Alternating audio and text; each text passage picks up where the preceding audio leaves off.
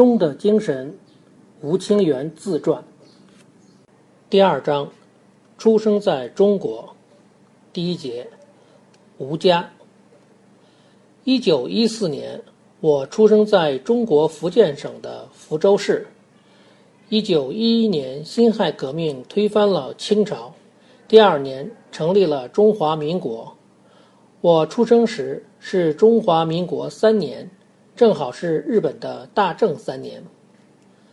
祖父在清朝就获得了盐的专卖权，他的买卖做得很大，因此家境很富裕。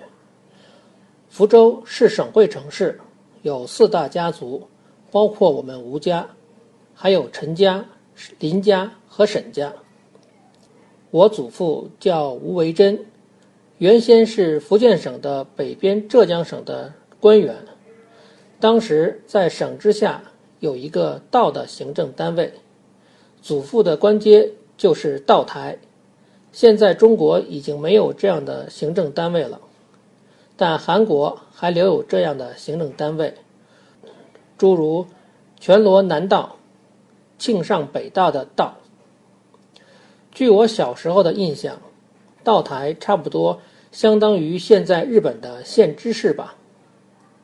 从道台的位子上退下来，祖父就开始了盐的专卖事业。也许是觉得还是当老百姓比较轻松吧。但不管怎么说，虽然是民间活动，专卖权还是从清朝政府那里获得的，所以可以说性质上还是属于半官半私的吧，和现在的专卖公司有相似之处。盐的生产和销售是面向整个福建省的。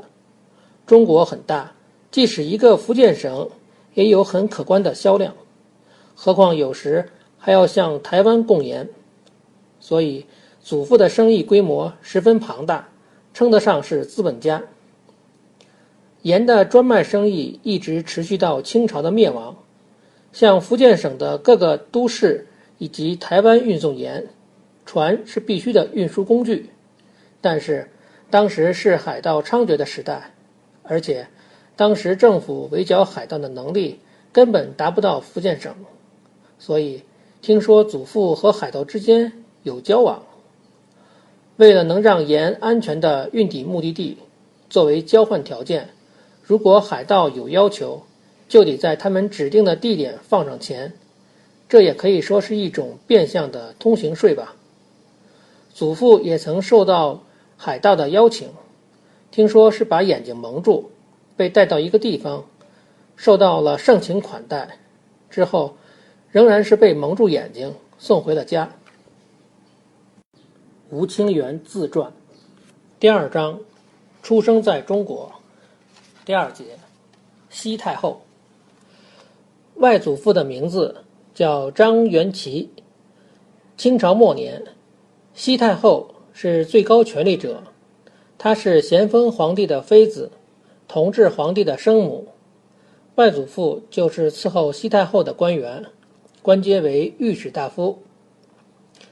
工作好像就是向西太后谏言的，因为西太后周围的高官太多了，似乎外祖父在西太后眼前露脸的机会也不是很多。实际情况是。外祖父在给西太后上奏一道文书之后就被贬了。清朝的某个皇亲出车时撞了人，发生了事故，这就是外祖父被贬的原因。所谓车，在当时来说也就指的马车。外祖父为了这个事故，花了一个晚上给西太后写奏书。那个晚上，我的母亲一直陪在外祖父的身边。因为是皇帝亲戚的事故，总是会有所顾忌的吧。外祖父也很明白的知道，如果写了这份奏书，说不定会被贬到地方上去。但即使知道结果，外祖父还是上奏了西太后，结果被贬到了浙江省。外祖父之所以敢这么做，也许是已经厌倦了在宫中奉侍了吧。有关西太后。小时候听说过他各种各样的传闻，据说西太后是个绝顶聪明的人，大臣们出早朝，递上奏折，西太后只是粗略地看了一下奏折，立即就能判断出好坏，当场进行指示。有一次发生了叛乱，这个消息传来的时候，西太后正巧在看戏，外祖父当时也在场，但是西太后听后一点都不慌张，继续把戏看完。也许看戏时一直在考虑对策。戏结束的时候，西太后十分麻利地给周围布置了一通指示。他已经算准了，一定能够镇压叛乱。他的政治手腕十分高明。也听说过其他的一些事儿。一看见令他心仪的官员，西太后就会从帘子后面扔出一块手绢儿之后那个官员就会脸色发白。为什么呢？因为到了晚上，为了还手绢那个官员必须去内宫参见西太后。当然，这只是个笑话。吴清源自传第二章：出生在中国。第三节：张元齐。外祖父张元奇被西太后贬至浙江省，之后又在全国走了很多地方。外祖父还去过湖南省和福建省等地赴任。清朝灭亡，中华民国成立，外祖父成了徐世昌的家臣。徐世昌在清朝末期是宫廷的最高顾问，即使在中华民国，他也做过大总统。外祖父的最高官职是满洲的奉天省长，之后就隐退了。我的母亲一直随外祖父一起去各地赴任。母亲的名字叫淑文。当时的中国，夫人以及孩子一般是守在本宅，不随官人一起出去到各地上任的。但是，母亲作为长女，却受到特别对待，一直跟随在外祖父的身边，照顾外祖父的日常生活。当时的女性是不抛头露面的。而母亲是一个特例，因为一直和当官的外祖父在一起，所以母亲对人情世故很了解。当然，母亲的性格也很开朗积极。听说有这么一件事：外祖父作为巡按使赴福建省上任时，半路上马车突然停下来，不往前走了。为了接着赶路，不得已。用鞭子抽打马匹，但无论怎样，马匹就是不前进，因为前面有炸弹。也许是马匹根据气味觉察到了危险吧。当时日本刚刚打赢了甲午战争，清朝割让了台湾作为殖民地，福建省和台湾隔着海，是台湾正对面的省。那个炸弹也许就是日军丢下的吧。张元奇和祖父吴维珍两人。都是福建省出身，原先就是好朋友。因为这层关系，父亲和母亲结婚了。父亲的名字叫吴毅，和母亲结婚的时候十七岁，母亲二十岁，长父亲三岁。自母亲结婚之后，外祖父才开始在地方上纳了妾。当时的中国，有地位的人纳几房妾都不奇怪。对外祖父来说，也许是到了地方上。没有了照顾日常生活的人，感到了不方便吧？张元奇也是中途让母亲停止缠足的人。缠足在当时中国的上层社会是女儿出嫁的一个前提条件。但是外祖父考虑到清朝长不了了，没有必要让母亲再受那样的痛苦。而且母亲也说，如果因为这个嫁不出去，那一辈子待在娘家也没有什么。想法真是很开朗。第二章，出生在中国，第四节，吴维珍。祖父吴维珍兴趣广泛。首先，他办了一个菊花会，从日本拿来菊花的苗，精心培育出漂亮的菊花。之后，他开放了自家的花园，让外人也可以自由进来赏花。吴家的菊花当时在福州十分有名。他还制作毛笔、印泥等。此外，父亲还经常捐钱做一些事情。福州有一座涌泉寺，祖父捐赠了十分漂亮的柱子。日本的空海和尚曾来过此地，因为遣唐使船遇难，空海漂流到了这附近。什么？没听清楚，爸爸。因为遣唐使坐的船遇难了，空海漂流到了这附近。空海是是一个日本和尚。嗯。啊，他到这个涌泉寺来过。啊，祖父的园墙下面有一个洞，就那么开着，穷人从那个洞里伸进手，可以拿到园子里的东西。祖父说：“洞不封上也没有关系。”命令家人将洞就那么放着，不用堵上。从这种细微处也可以体会出祖父的慈善心肠。福州的官邸十分大，院子里古木参天，还有一个不小的池塘，大到了可以泛舟的程度，到对岸有七八十米吧。除此之外，底内还有别的池塘。因为我出生后不久就去了北京，所以对福州没有什么记忆。一九八八年，我再次来到福州，才对我出生的地方重新有了了解。祖父有五个儿子，还有若干个女儿。按中国的习惯，问孩子的人数时，一般只问有几个儿子。若干什么三？若干就是有几个啊。祖父有五个儿子，还有若干女儿。按中国的习惯，问孩子的人数时，一般只问有几个儿子。哦。所以，女儿到底有几个，我也就无从知道了。另外，当时的佣人一定也很多。祖父的墓地在城外的山上。据风水先生说，葬在了一个后代子孙繁荣的地方。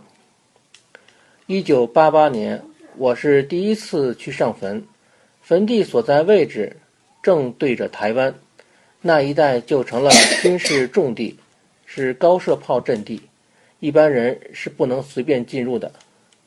我是得到了特别批准的，吉普车开到了半山腰上，之后是乘轿子，山路很陡。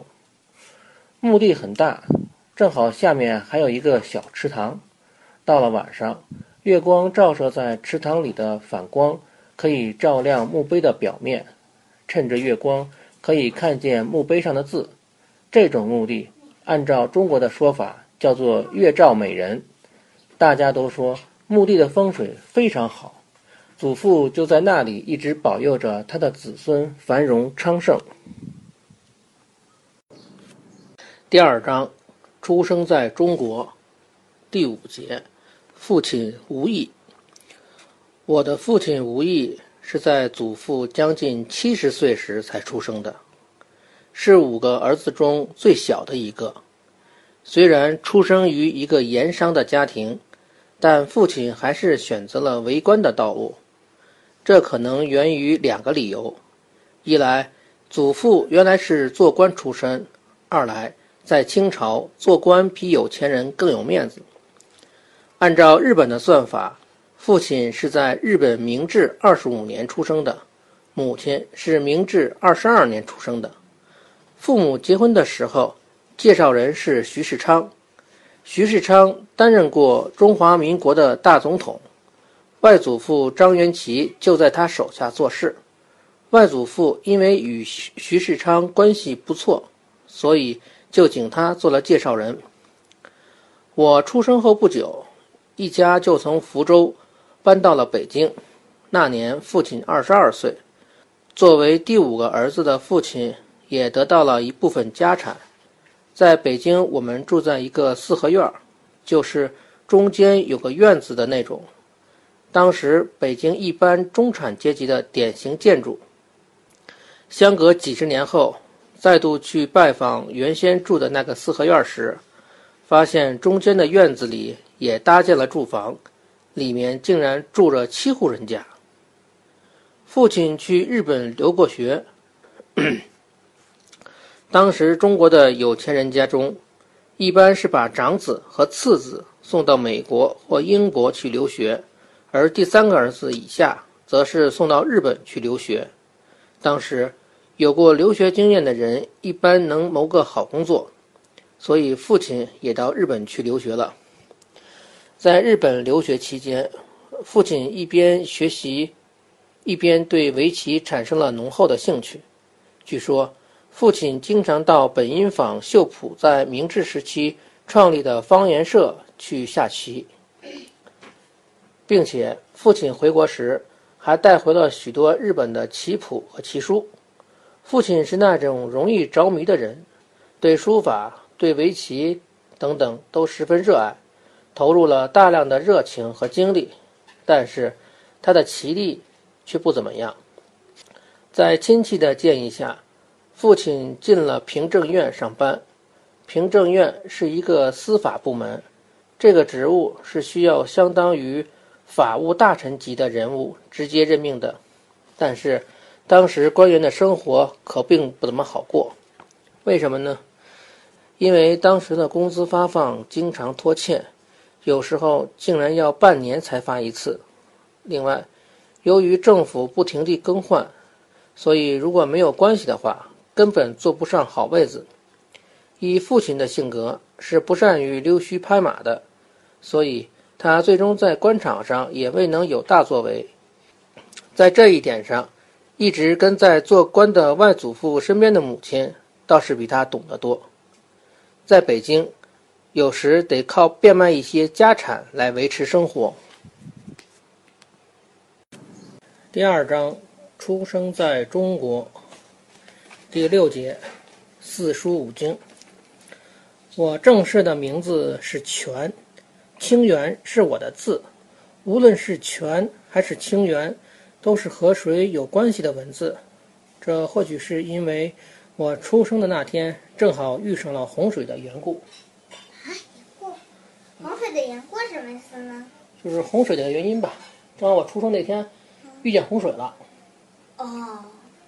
我的生日是农历五月，在我出生地的福建省，农历五月正好是雨季，在傍晚时分经常打雷，特别是我出生的那一年，据说雷雨特别厉害。母亲是把两张八仙桌并起来。在上面铺上布垫，才生下了我。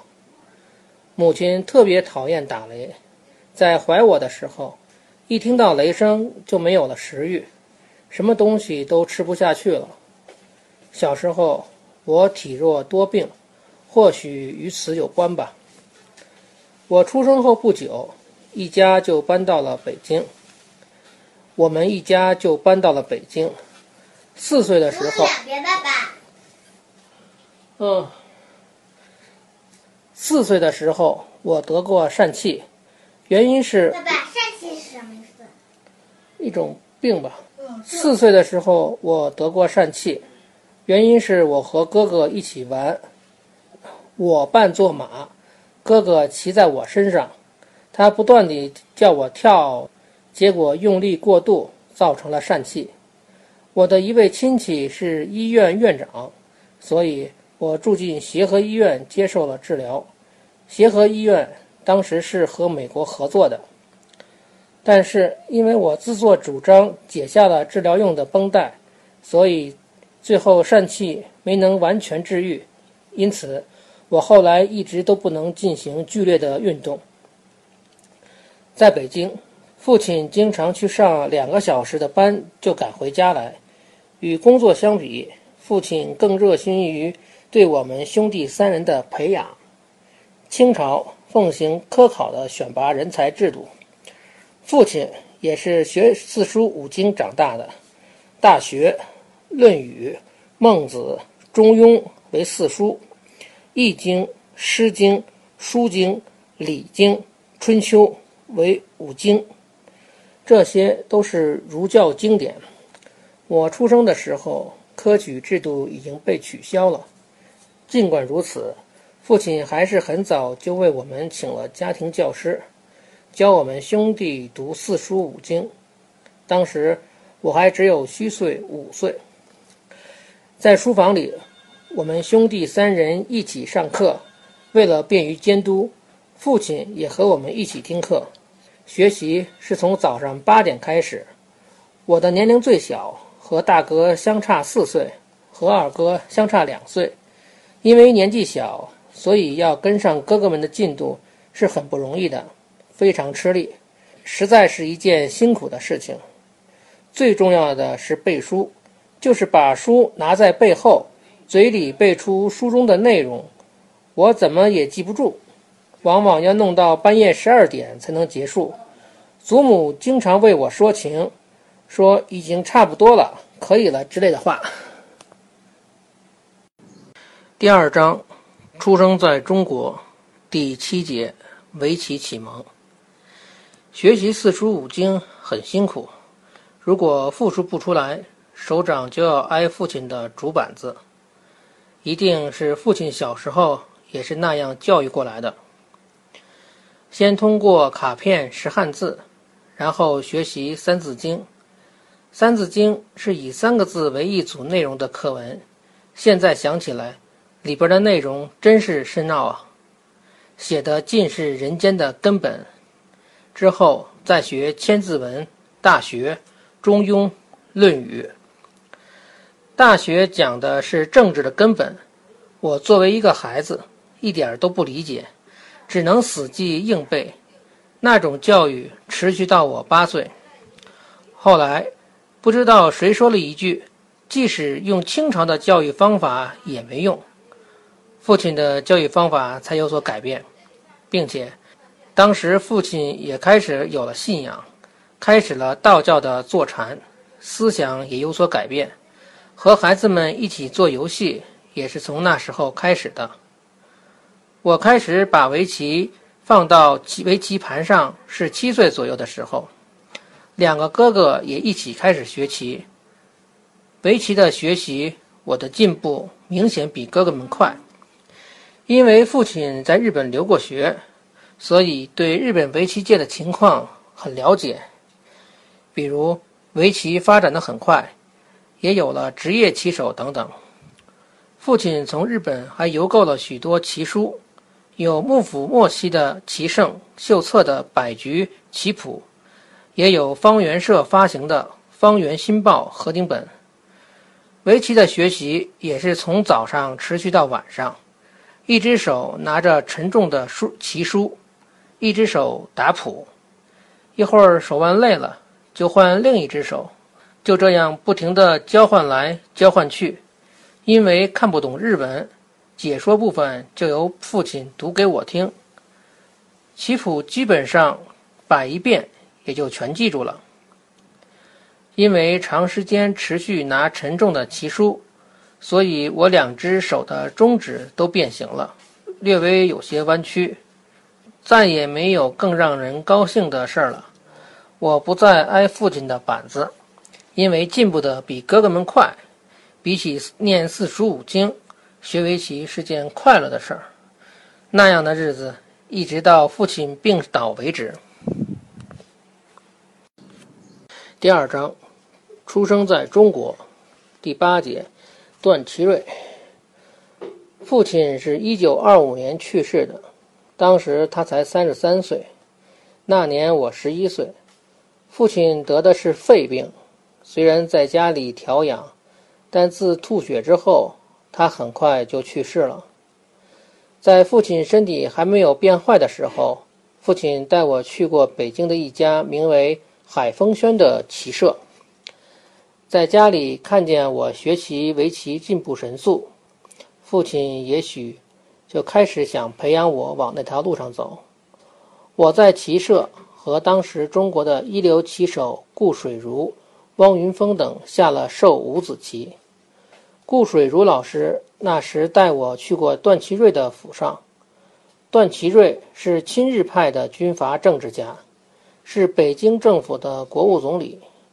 段祺瑞十分喜欢下围棋，每周的星期天一大早，棋手们就会去他家和他一起下棋，之后一起吃早饭。这已经成为了惯例。我也和段祺瑞下了棋。我开始并不知道他的棋力如何，只知道他下棋很快。看我是孩子，他就下无厘手想欺负我。最后我抓住了他的破绽，赢了那盘棋。但实际上他喜欢赢棋，大家都知道他这个脾气。为了讨好他，就都故意让着他，输给他。没想到却让我这样一个毛孩子赢了他。输棋之后，段祺瑞的心情大坏，一个人进屋去了。之后再也没有出来。那天早上早饭也没有和我们大家一起吃，但因为答应过以学费名目给我钱的，所以第二次见他的时候，我直接对他说：“请给我学费。”这样，我拿到了一百块大洋。父亲过世之后。家里没有了收入来源，所以第二个星期我又去段祺瑞府上了，但他没有再和我下棋。不过那以后，他答应过的学费还是如期如数的给了我。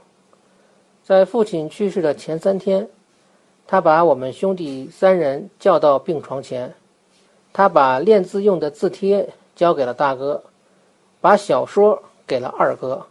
交给我的是棋子，这也算是父亲给我们的遗嘱吧。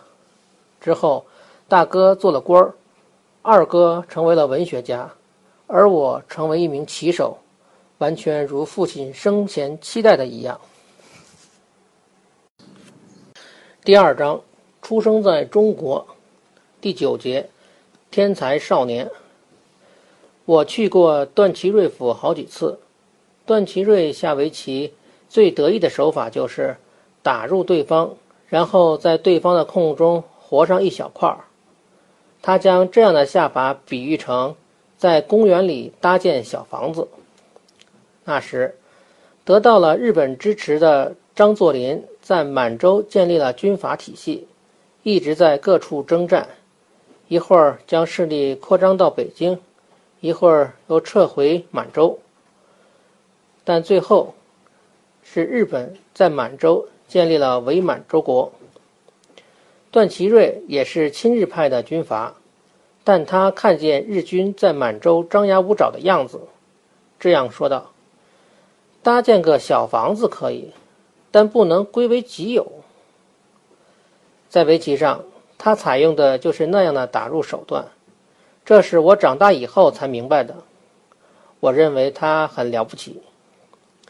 在我的亲戚中，有一位名叫李律阁的有钱人，他给张作霖等亲日派军阀捐献过很多钱。听说有一次和张作霖打麻将，就故意输掉了五十万大洋。作为回报，张作霖把北京郊外占地极大的南园处理给了我的亲戚。后来，段祺瑞的地位保不住了。我每月的学费赞助也就没有了。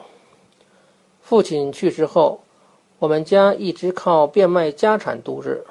后来，我去了北京中央公园，也就是现在中山公园里的来金雨轩下棋。有喜欢下棋的有钱人提供奖品，好多棋手都去那里下棋。顺便提一句，金雨是古语，意思是亲友。我连战连胜，多次拿回了砚台、花瓶之类的奖品。那时我还只有十一二岁，为此我受到了大家的鼓励。有一家北京的报纸刊登了我的照片，报道了我下棋的事儿。后来在北京，慢慢的大家都叫我围棋天才少年。那时，有一位林先生带我去了日本人的俱乐部。以前我的祖父在福建省做盐的买卖，和我们吴家一起合作的就是这个林家。林家是鸦片战争时忠臣林则徐的同族。那个林家的人看见我们家的没落景象，就带我去日本人的俱乐部，在那里我见到了一位名叫山崎有名的日本人，他在北京经营和美术有关的生意。这成为了我日后留学日本的一个契机。第二章，出生在中国，第十节，日本人俱乐部。中国围棋在清朝末年到中华民国初期是最差的时候。清朝末期有一位名叫汪云峰的国手，国手也就是日本的名人。但我认为，汪云峰的棋力比起他的前任国手周晓松要差两子。国家处于战乱中，根本不是下棋的年代。那样的年代持续了很长的一段时间。但在我的少年时代，因为有喜欢下棋的段祺瑞，还有我那有钱的亲戚李律阁，也经常帮助顾水如先生等人。围棋环境勉强说得过去。顾水如有留学日本的经历，那时他和喜多文子下过一盘授二子棋。结果输了，输给女棋手很没有面子。据说输棋后，顾水如一下子挥霍掉了他在日本一年的生活费。不管怎么说，在当时的中国，光靠围棋是无法生存的。那样的大背景下，我在日本人俱乐部和一位日本初段下了一盘棋。那是一九二六年，我十二岁的时候。那盘棋开局的时候。我中了对方的圈套，一直是苦战，但进入中盘后，我吃掉了对方一块棋，最后我赢了六目。在观战者中，就有山崎有明先生。山崎有明先生在观看了我的对局后，给远在日本的大棋士赖月宪作写了封信，告诉他中国有一位天才少年。赖月老师一九一九年因为围棋交流来过中国，在中国的日本人都知道他，在他们两人之间开始了关于把我送往日本留学的话题。一九二六年夏天，职业棋手岩本勋六段和小山丁四段来到中国，我和岩本勋下了两盘授三子棋，结果我都赢了。下了一盘授二子棋，我输了两目；和小山的授二子棋，我赢了。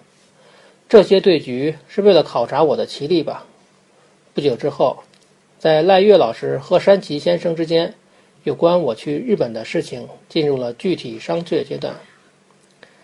当时，尽管家里入不敷出，但母亲也没有回福建老家的意思，因为已经从祖父那里分得过家产了。台湾的亲戚劝我母亲说：“如果能去日本，应该尽力争取。”但是，在国内的中国亲戚却对我的东渡扶桑持强烈的反对态度。